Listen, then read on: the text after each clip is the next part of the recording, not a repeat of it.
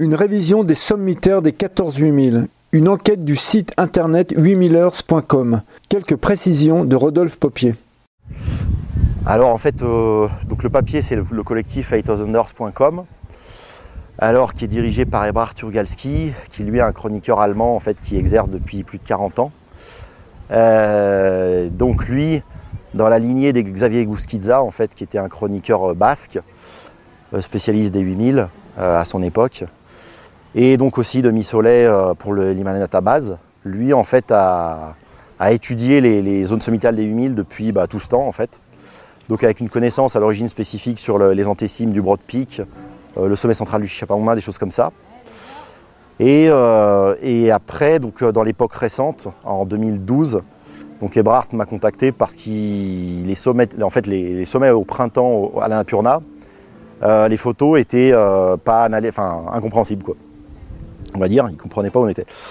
Donc on s'y est mis à deux, et puis euh, on ne comprenait rien. Euh, et puis bah, à force de regarder, on a commencé à avoir d'autres photos, d'autres échantillons. Et avec les années, on a fini par comprendre un peu, enfin même pas les années, c'est au bout d'un an je crois, là si, un an. On a obtenu des photos euh, du côté de l'Inde qui nous ont permis de conclure où était tout, ce groupe en fait du printemps 2012.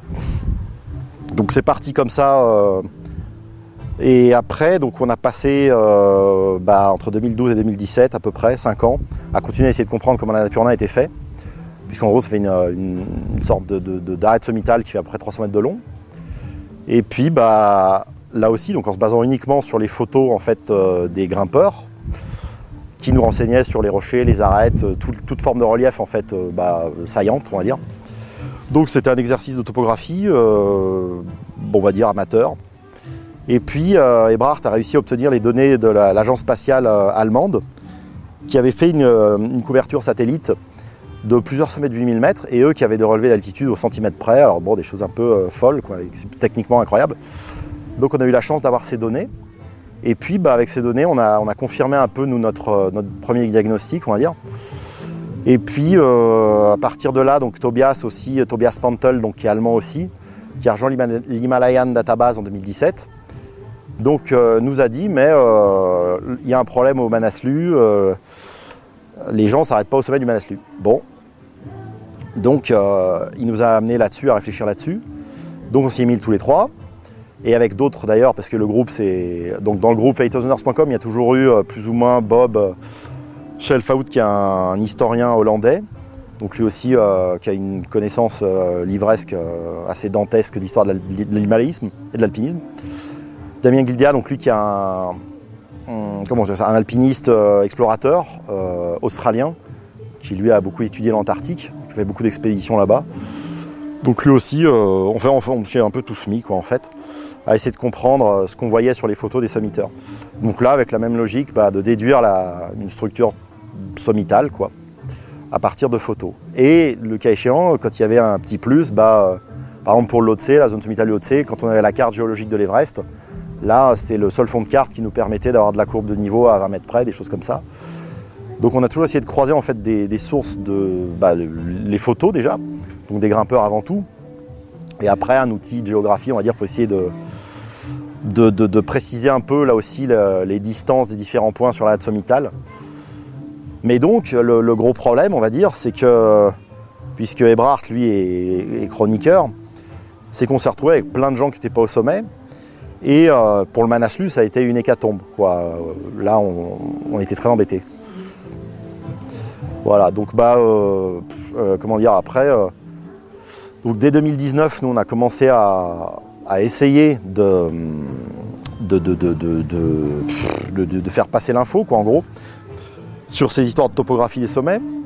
Et puis bah, euh, petit à petit, donc il y a eu plusieurs publications. Damien a publié un article euh, de fond sur, euh, sur la question dans l'American Alpine Journal en 2020, je crois, ou 2021. 2020, je crois, de mémoire.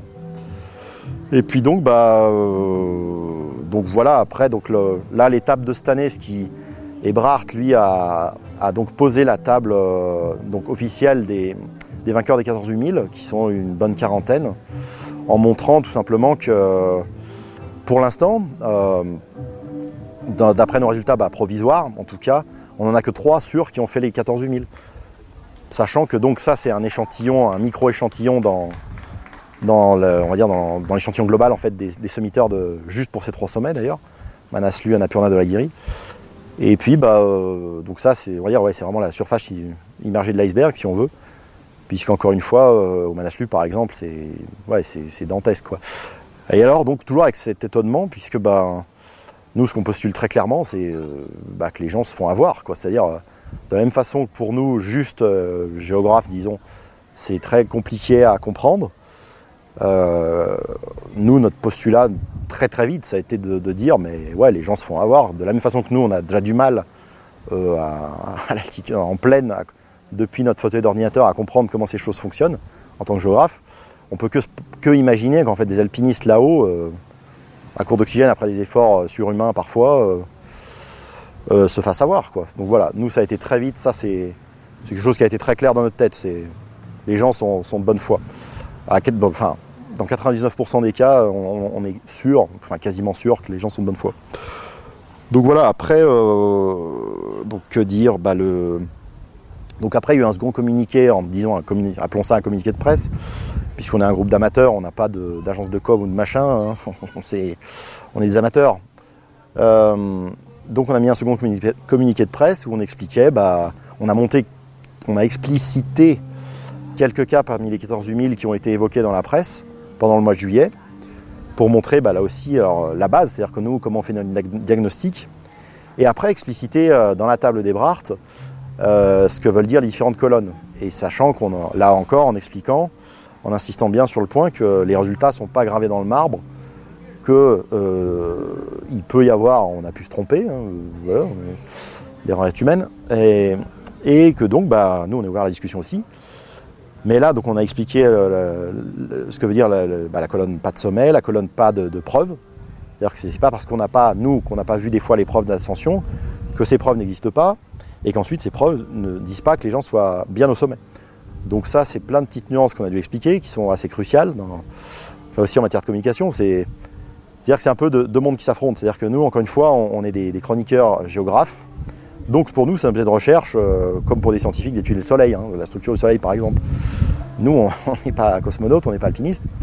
Donc c'est qu'un avis extérieur sur euh, ce qu'on observe, quoi, tout simplement. Euh, et, donc un point en substance, c'est justement de dire bah, que ça n'enlève rien à, bah, la valeur de toutes ces ascensions. Qu'elles aient été faites par des alpinistes extraordinaires, voilà, comme bah, le trio de tête, hein, Messner, Kukuchika, Loretan par exemple, ou par des alpinistes, même dans une période plus récente, qui sont en plus des collectionneurs de 8000, on va dire, qui n'ont pas fait les choses sans ox ou en style ou avec des nouvelles voies en hiver, voilà, des choses extraordinaires. Pour, nous, c'est voilà, c'est étant que chroniqueur, on reconnaît tout le monde. Enfin, pour nous, tout le monde est extraordinaire dans, cette histoire-là. Et, euh, et puis voilà, c'est-à-dire bah, voilà, en gros, c'est le résultat de 40 ans de recherche, puisque Ebrard a commencé il y a 40 ans. Et puis finalement de, résultats cumulés aussi de ceux de Mi-Soleil, qui avaient déjà une connaissance très précise, mais euh, on va dire euh, descriptive euh, de, la nature, pas de la du Dolagiri, du Shoyu par exemple, elle connaissait très bien, l'Everest elle connaissait très bien. Donc ça aussi c'est des choses nous qu'on a bien en tête et qui nous aident. Là nous on systématise parce que Internet est apparu voilà, et qu'on peut avoir du partage d'images très facile ce que les anciens chroniqueurs n'avaient pas dans les années euh, bah, avant Internet, quoi, hein, tout simplement. Ils n'avaient pas Google Earth, ils n'avaient pas des outils euh, qui, sont formidables. C'est-à-dire que juste avec Google Earth, par exemple, euh, si vous regardez le rapport, par exemple, sur le Manaslu, vous verrez qu'on arrive bien, en zappant sur les années, à, positionner toute la zone sommitale relativement, relativement bien quand même.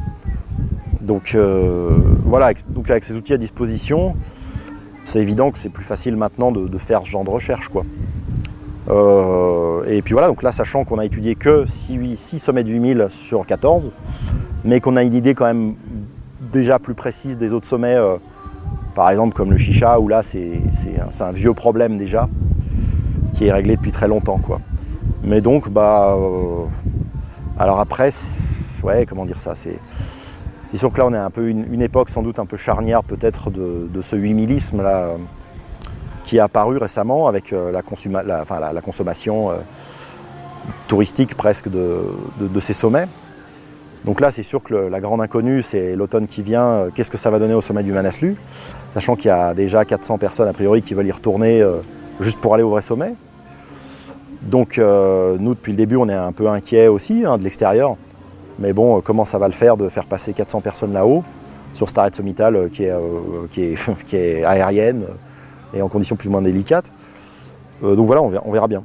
Mais euh, après, bah, après c'est, un pas de plus voilà, dans, la connaissance de ce qui se fait en fait depuis, euh, depuis, depuis 50 ans en fait. Quoi. Depuis 50 ans, bah, Katmandou avait demi-soleil qui disait, qui posait la question par exemple au Choyu, euh, est-ce que vous avez vu les restes du sommet du Choyu et, si la malheureuse personne bah, qui revenait de son ascension disait non, bah, elle se faisait sucrer son sommet. Quoi. Donc ça n'a rien de nouveau en fait, ce, contrôle de la validité des sommets, ça a toujours existé.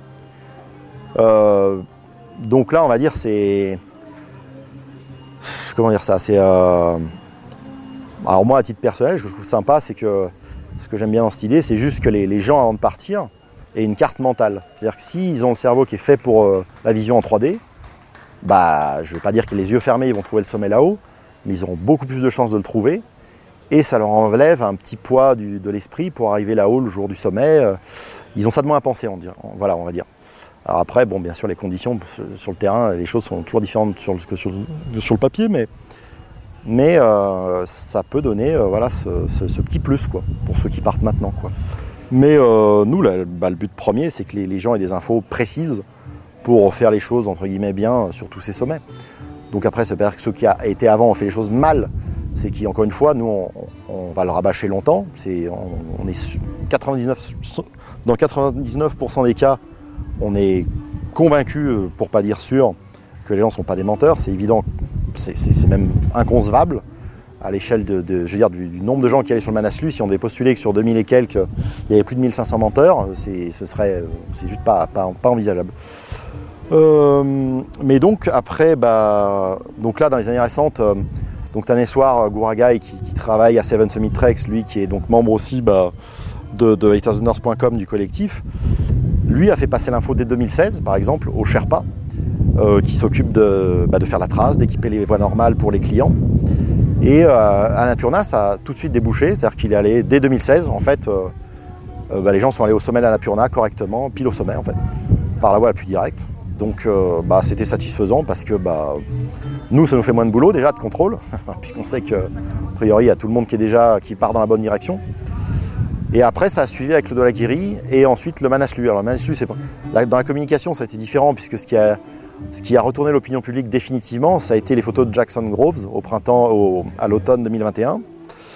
Donc là, depuis euh, donc cette saison prochaine, enfin depuis ce temps-là, et euh, les équipes de Migmag et Alger Sherpa et euh, qui sont allés au vrai sommet, donc font leur pub là-dessus maintenant pour justement dire on, va au vrai sommet du Manaslu, euh, voilà. Donc bon, là, le, là, ce qu'il y a de bien, c'est qu'encore une fois, sur ces trois sommets qui étaient compliqués et sur lesquels bah, il y avait des gens étalés sur toute la, sur toute la région sommitale, on va dire, maintenant, bah, systématiquement, les, les concentrent les gens au bon endroit. Donc euh, ça, c'est bien parce que bah, au moins les, enfin, voilà, les, gens savent où il faut aller. Quoi. Donc autant les, les, les experts commerciales maintenant, et même après les, alpinistes euh, qui font de l'exploration, euh, par exemple, eux aussi ont, l'info précise. Quoi. Mais sachant qu'à l'échelle de l'histoire, c'est quand même incroyable parce que les premiers ascensionnistes, par exemple au Manaslu, ont trouvé le, vrai sommet euh, dès 1956. Alors euh, ça, ça reste un mystère, c'est-à-dire comment les gens par la suite ont, pu se faire avoir. Alors nous, on l'a déduit par notre étude, en montrant qu'il y a bien une limite de visibilité qui est légèrement sous C2 si vous regardez le rapport, et que celle-là, elle a planté elle a fait très mal à une majorité de gens en fait sans qu'ils le sachent. Parce que déjà ils avaient réussi à comprendre que les trois antécimes avant ne sont, pas sont le sommet. Et ils avaient réussi déjà à aller juste sous ces deux, à ce qu'on appelle entre shelf 2 et, et, C2. Et donc ce qui était déjà, bah, ce qui était déjà bien quoi évidemment. Hein, mais, euh, donc voilà.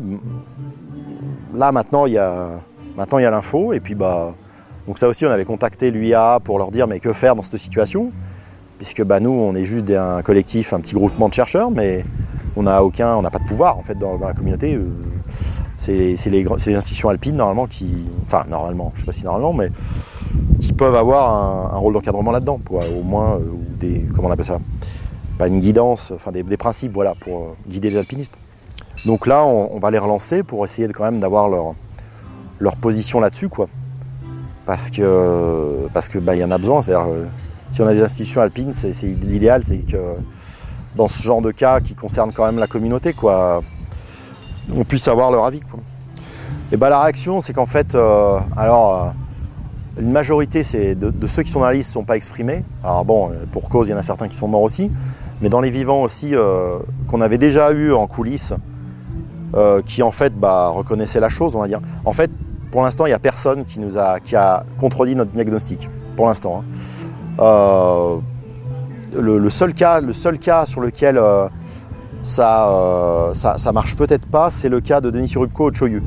Choyu parce qu'en fait, euh, euh, donc le, diagnostic d'Atiersener.com c'était basé sur l'avis d'un membre du, comité d'organisation des Piolets d'Or de l'époque, de 2009 ou 2010, je sais plus, 2010 je crois, où là il y a eu une, euh, incompréhension en fait, qui a amené à, mettre l'ascension de Denis Surubko dans la colonne No Summit. Et donc ça, bah, depuis, c'est un exemple de, ce qu'on peut faire évoluer déjà par rapport à cette liste.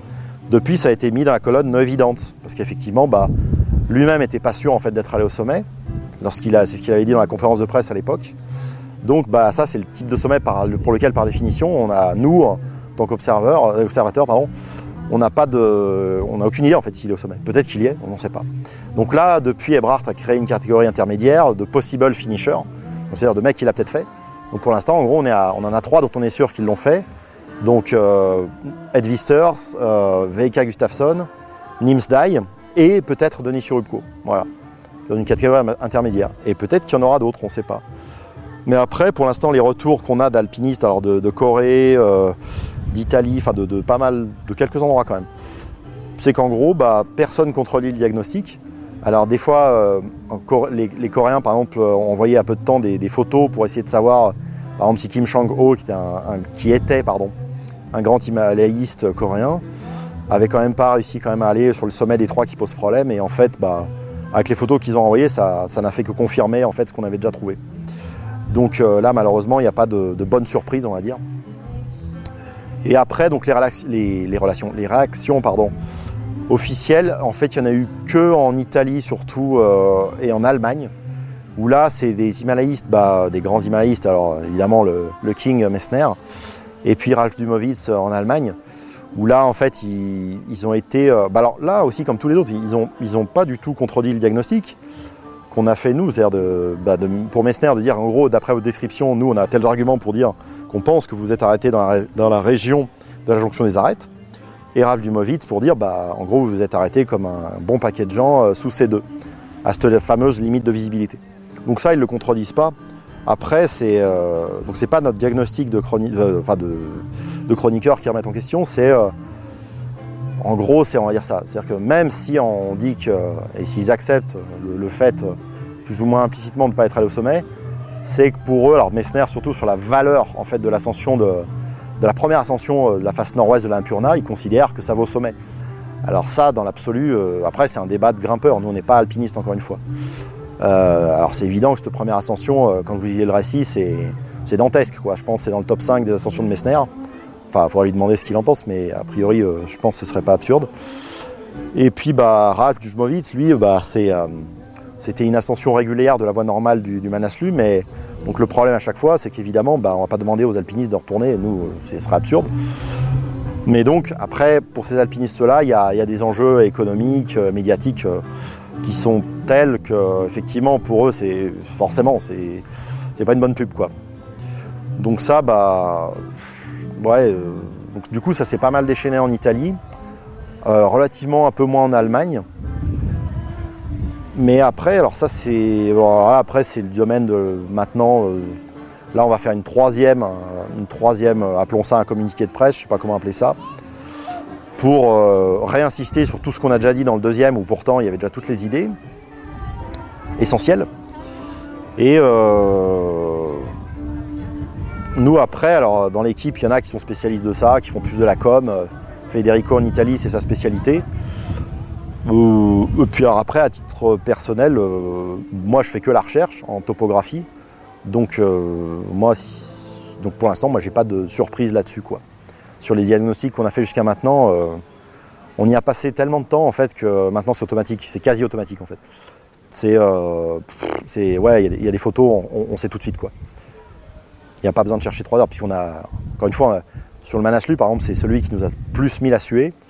On était quand même à 4 en permanence là-dessus à chercher, à rien comprendre. On n'a rien compris pendant peut-être un an et demi, quoi. Un an et demi, je pense. Et intensif, quoi.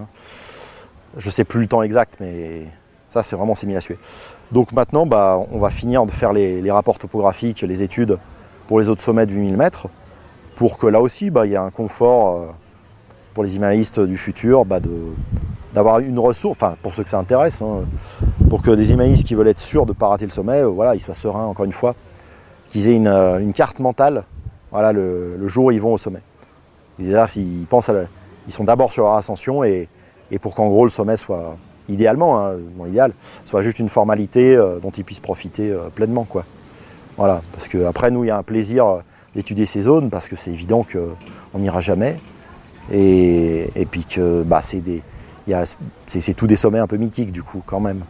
Même si c'est que le, biais arbitraire voilà, du, chiffre 8000 qui fait que ça reste dans, l'inconscient collectif quelque chose d'un peu mythique. Mais alors qu'en fait, euh, si on prenait d'autres critères, euh, d'autres appareils de mesure numérique, euh, et si on intégrait tous les grands 7000 de la planète, on s'apercevrait qu'il y, a une liste beaucoup plus belle qui pourrait être faite sans doute et un challenge beaucoup plus dur là encore. En prenant les grands 7000 par exemple. Chaque année, il y a, des, il plein d'ouvertures en style alpin qui s'arrêtent sur des antécimes. Et puis, bah, ça fait, ça choque personne. C'est-à-dire, euh, euh, parce que, bah, voilà, c'est tant qu'il y a la. Mais là, c'est des choses qui sont faites en. Comment dire ça? C'est euh, les alpinistes font le rapport, ils expliquent, bon, s'arrêter là. voilà, c'est, ça existe depuis toujours. Et puis, bah, l'exemple classique, nous qu'on utilise pas mal ces temps, c'est effectivement le cas du Gasherboom 4.